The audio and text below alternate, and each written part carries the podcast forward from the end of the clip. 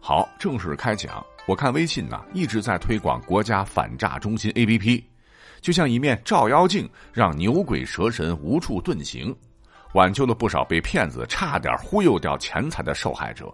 我觉得挺好。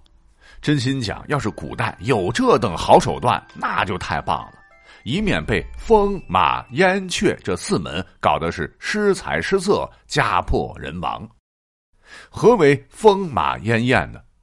我们先说这风啊。蜜蜂的蜂，通一窝蜂的蜂，就是一团伙的诈骗分子，一窝蜂的在受害者面前玩 cosplay，分角色、分工、协同作战，凭着三寸不烂之舌，天花乱坠，忽悠的将对方说的是云里雾里，直接懵逼，风卷残云般的得手行骗的手段。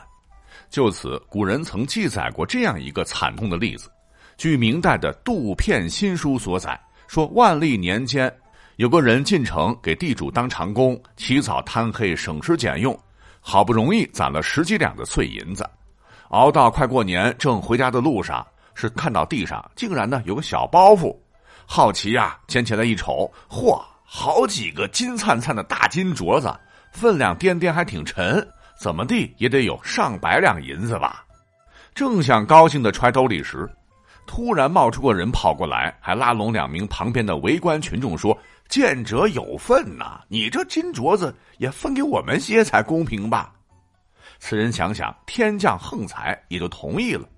不过对方却说：“哎，这么重不方便携带，干脆呢到附近当铺当了银子，咱们来分吧。”财迷心窍，见仨人如此热情真诚，一搭一唱，软磨硬泡，这老哥也就欣然同意了。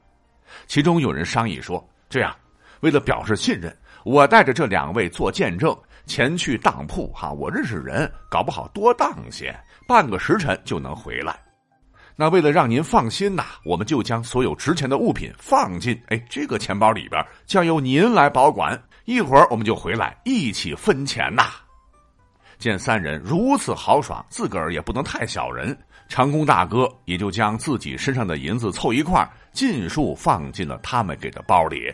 这仨人拿着金镯子是快速离开，这大傻子呢是美滋滋的等啊等，等呀等，等到天都摸黑了啊，三人仍不见踪影，这哥们儿才觉得不对劲儿，急忙打开压底银子的包袱一瞅，这里边哪还有银子，全是石块啊！您听听这个故事，是不是跟新闻经常报道的地上捡钱包、捡钱分钱的骗术很相似啊？没错。古老的骗术至今还未失传，对此，古代衙门呢也提出了警示，说：“天下岂有白食之午餐乎？”面对诱饵，一定要采取不看、不问、不理的原则，并立即找衙门捕快处理。同样的提醒呢，也适用以下三文。再说这个马，就是单枪匹马之意，主要特点就是行动方便，易于逃窜。但有人会说。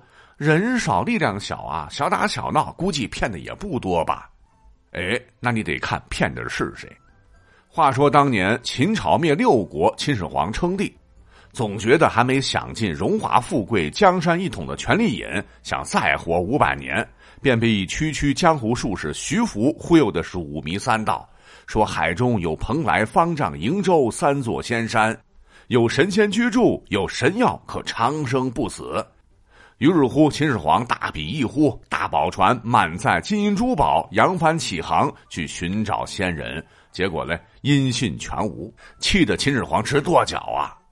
但万没想到，哎，没一年，这小子又回来了，宝物没了，药也没得哈。说神仙找到了，但嫌给的东西太少，还索要童男童女作为礼物。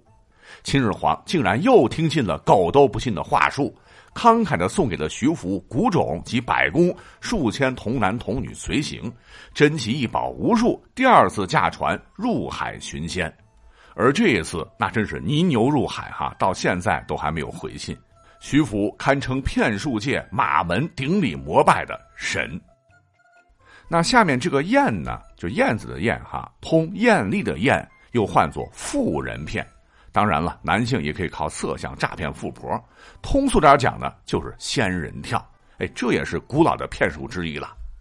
据清代学者欧阳玉所著的笔记《见闻所录》记载，仙人跳在清朝时极为的盛行，主要集中在扬州、高邮、淮安、宿迁等地。就说这扬州当年呢，曾有一班骗子媒婆忽悠外地的没老婆的来本地相亲，是带到女方家，看似规规矩矩，有房子有家人，交了巨额彩礼，将女子开开心心的领回家。但万没想到，不过几天，突然有人恶狠狠的闯上门，呵斥男方为何将自个儿的老婆拐卖到此，威胁要报官定罪，搞臭其名声。对方直接傻了，找介绍的媒婆哪有踪影啊？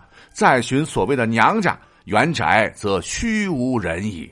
女子也哭哭啼啼说：“来人正是她的老公。”哎，这一下男方彻底瘫了。